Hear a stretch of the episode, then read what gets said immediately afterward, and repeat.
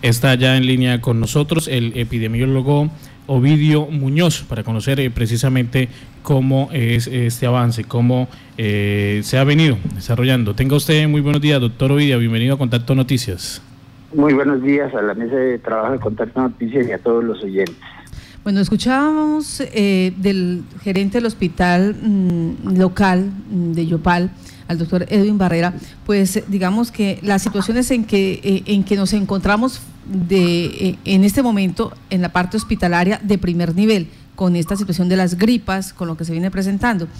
Ahora queremos averiguar ese, este virus, el COVID-19, cómo nos enferma, eh, en dónde lo podemos adquirir, cómo es que eh, nosotros terminamos siendo multiplicadores, en qué instante nos volvemos otros multiplicadores de este virus, doctor Ovidio. Sí, muy buenos días. En primer lugar, la enfermedad que produce eh, se llama COVID-19, que es enfermedad por coronavirus 19 por el año en que comenzó, en que se diagnosticó el primer caso.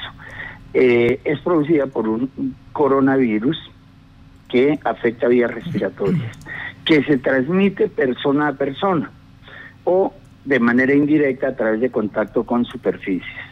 Eh, una vez ingresa al organismo, como todos los virus, como muchos de los de los gérmenes que afectan nuestra salud, comienza un periodo de multiplicación. En esa etapa la persona todavía no tiene ningún signo, no tiene ningún síntoma. Eh, puede durar dos, tres días o en caso de coronavirus hasta 14 días, ese periodo que se denomina periodo de incubación, en donde la persona tiene el virus, lo está, el virus en, dentro del organismo se está multiplicando y eh, aún no aparecen los síntomas. Una vez aparecen los síntomas es cuando ya viene la fiebre como un mecanismo de defensa del organismo para tratar de combatir el virus, pero vienen otros efectos como son la producción de tos, como es eh, la estornudadera, eh, y el malestar general. Desde el momento en el cual nosotros adquirimos el virus y se replica, comenzamos a eliminar partículas virales. ¿Cuánto puede durar? Puede durar dos, tres días y de ahí en adelante, mientras dure el cuadro, nosotros estamos eliminando virus de manera permanente a través de la vía oral. Por eso las medidas de protección están encaminadas a manos y vía oral fundamentalmente. Sí. Un oyente dice en este momento, ¿cuándo, eh, en qué momento una persona contaminada se vuelve multiplicador del virus? Eh, cuando lo adquiere y el virus se replica puede durar dos, tres días desde que lo adquiere hasta que comienza a eliminar, puede ya el segundo o tercer día puede estar eh, siendo transmisor del virus. ¿Qué canales o qué otros canales pueden ser eh, eh, o pueden ser los transmisores del virus? Mm, definitivamente solo es la vía oral. nosotros eliminamos el virus a través de la vía oral. Cuando estornudamos, cuando tosemos, o a través de las secreciones, que en coronavirus la, eh, las secreciones no son muy abundantes de acuerdo a lo descrito en los pacientes. Cuando nosotros tosemos o estornudamos o hablamos a una distancia menor a dos metros, la persona que está al frente, nuestro interlocutor, puede adquirir el virus. Pero también si tosemos, estornudamos, eh, y las, las gotas de saliva, por así decirlo, de moco caen sobre una superficie, entonces, y otra persona coloca las manos sobre esa superficie, eh, pues está adquiriendo el virus en la mano, lo estar llevando posteriormente a la cara y ahí penetra el virus. El virus puede penetrar eh, por la boca, por la nariz o a través de las de las mucosas, a través de, de los ojos, es decir, penetra por por tres vías fundamentalmente, oídos, nariz y ojos. Bueno, doctor Ovidio, ¿qué, hay de cierto que una persona asintomática, pero que tiene el COVID-19, puede eh, empezar a, repartirlo, digámoslo así? Sí, efectivamente, ahí en los cuadros, el cuadro de COVID, igual que, que, las, eh, que muchas de las gripas, hay unos cuadros que son muy leves no tanto asintomático, es antes de que aparezcan los síntomas, como la expresión lo indica, segundo o tercer día, eh, o un poco más, pero cuando ya aparecen los síntomas, pues pueden ser leves, moderados o severos. Lo que se ha observado en el mundo es que eh, cerca del 80-85% de los casos son eh, cuadros leves. de leves a moderados. Un 10% son cuadros, eh, son cuadros ya un poco más graves y alrededor de un 5% son cuadros severos. Bueno, eh, en cuanto a la situación eh, de personas que pueden resultar contagiadas por una, por una persona que tenga el, COVID-19, estaríamos hablando de dos, tres, cuatro. ¿Cómo, manejan ustedes esas estadísticas, esas proyecciones? A ver, eh, la proyección de es que, bueno, las gripas se propagan, todas las enfermedades respiratorias se propagan en forma exponencial, es decir, vaya multiplicando por ese mismo número. Una persona contagia dos, dos contagian a otras dos, ya son cuatro, pero súmele por eh, las personas que se han contagiado.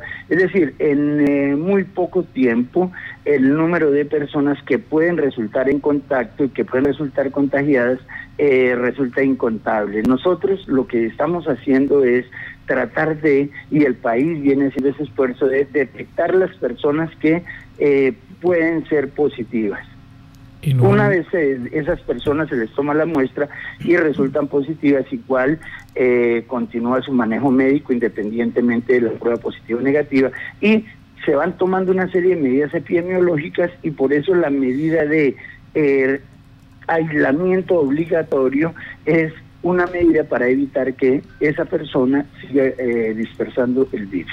En un caso de, digamos, un salón cerrado, un avión, un cinema, ¿Es más, eh, ¿Hay más probabilidad de contagiados por una sola persona? Obviamente, obviamente una persona puede contagiar a las que son contactos cercanos. Si yo estoy en un cinema, si yo vengo en un bus, eh, en un avión, las personas que están, las cuatro, seis personas que están a mi alrededor, serían las que tienen el mayor riesgo. Si yo vengo sentado, ¿cuáles son las que tienen mayor riesgo? Las que estaría, las que esté al lado o eh, quienes estén adelante. Sin embargo, en los aviones el recambio es muy frecuente. Luego, eh, decir que porque una persona venga infectada va a afectar a todos los pasajeros, eso está demostrado que no. En un bus eh, la situación es similar, pero digamos, si yo vengo en una silla, puedo contagiar al que está al lado y eventualmente al que a los que están a los que están a mi lado son los de mayor riesgo o hacia los que están inmediatamente adelante. Los demás, pues ya son no, son contactos cercanos, luego el riesgo es mucho menor. Doctor Ovidio, en el caso del personal de salud, del personal que va a estar atendiendo las posibles emergencias que se presenten en Casanare, ¿qué tipo de preparación, de entrenamiento están recibiendo para no terminar también siendo afectados por el virus?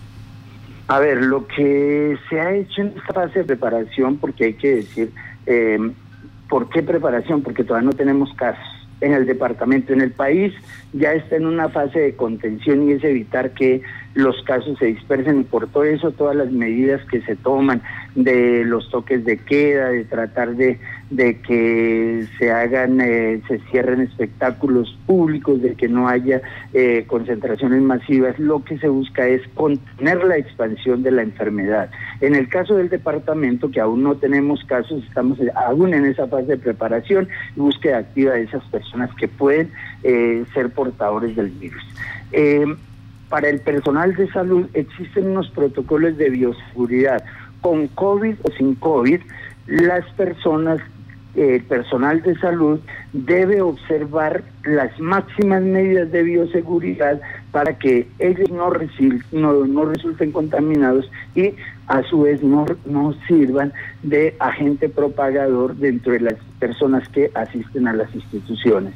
En ese sentido, eh, existen unos protocolos establecidos en donde está plenamente eh, claro qué debe hacer la persona que atiende a una persona sintomática respiratoria, independientemente de que sea eh, por coronavirus o que sea por cualquier otro virus o que sea por cualquier otra enfermedad. Esos protocolos son de obligatorio cumplimiento para proteger la salud del personal sanitario. Nosotros tenemos que al máximo extremar precauciones porque en, nuestras manos está el manejo y el poder ayudar a las personas.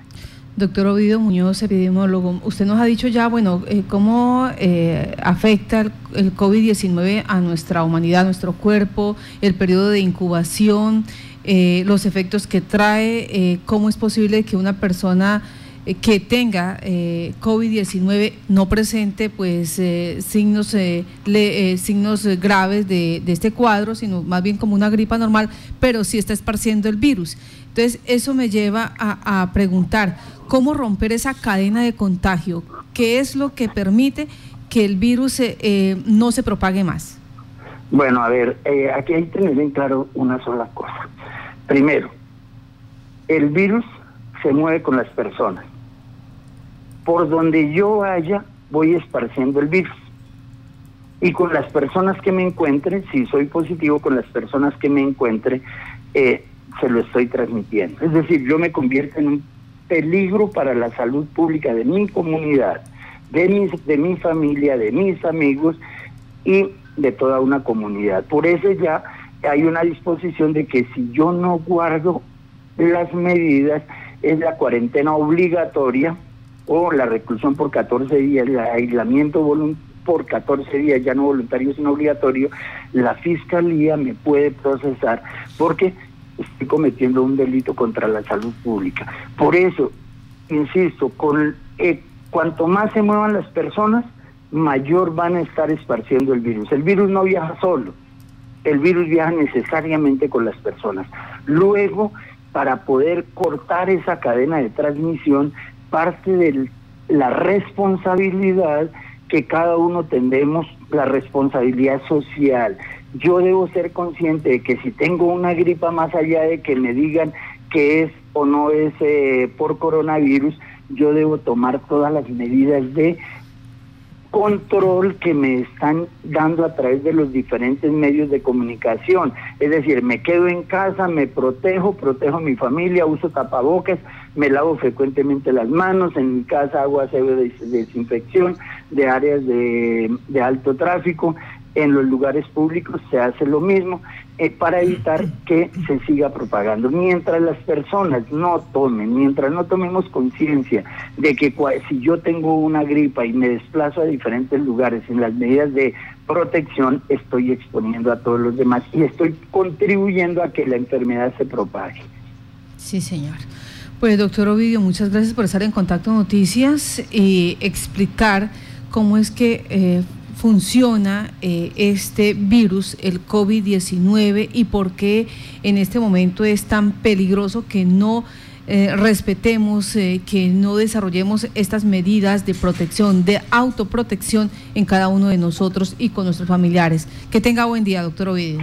A usted, a, todos los oyentes, e invitarlos a que acatemos las medidas. Nosotros estamos recomendando una serie de medidas por el bien de la comunidad, no es por el bien de nadie más, sino por la salud y la vida de cada uno de ustedes, de todas sus familias. Un feliz día y muchas gracias por darme la oportunidad de llegar a ustedes.